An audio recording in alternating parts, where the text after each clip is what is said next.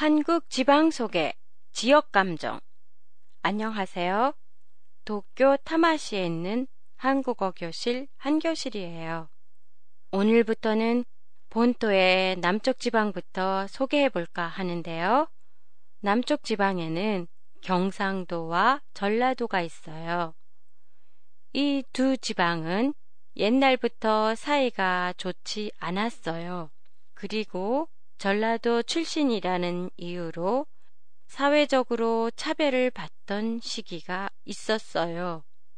이걸 지역 감정이라고 부르는데요.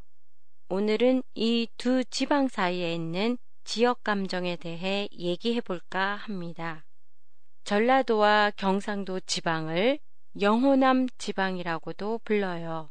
영은 영남 지방, 즉 경상도를 말하며 호남 지방은 전라도를 말해요. 전라도 출신은 다른 어느 지방 출신보다도 입사 시험이나 회사 승진 시험 등에서 차별을 받았어요.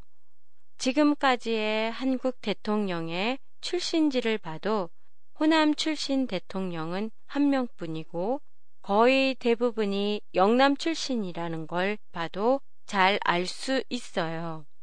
지역 감정은 신라 시대에도 있었다고 하지만 제가 알고 있는 지역 감정은 70년대 박정희 대통령 시절부터 심해졌다고 봐요. 박 대통령은 자신의 출신지였던 경상도는 개발을 하면서도 전라도 지방의 개발은 거의 하지 않았어요. 그리고 인사 정책에서도 호남보다는 영남 출신을 우선해서 기용하는 등 영남 지방 우선 정책을 펴 영호남 간의 지역 감정을 점점 깊게 만들었어요.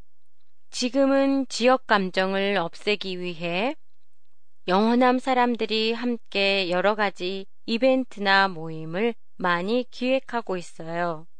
그리고 영호남을 연결하는 88 고속도로도 건설돼서 영호남 사람들이 쉽게 오고 갈 수 있게 됐어요. 한 교실의 팟캐스트에 관한 여러분의 감상이나 의견을 보내주세요. 보내주실 때는 한교실닷컴이나 페이스북을 이용하세요. 안녕히 계세요.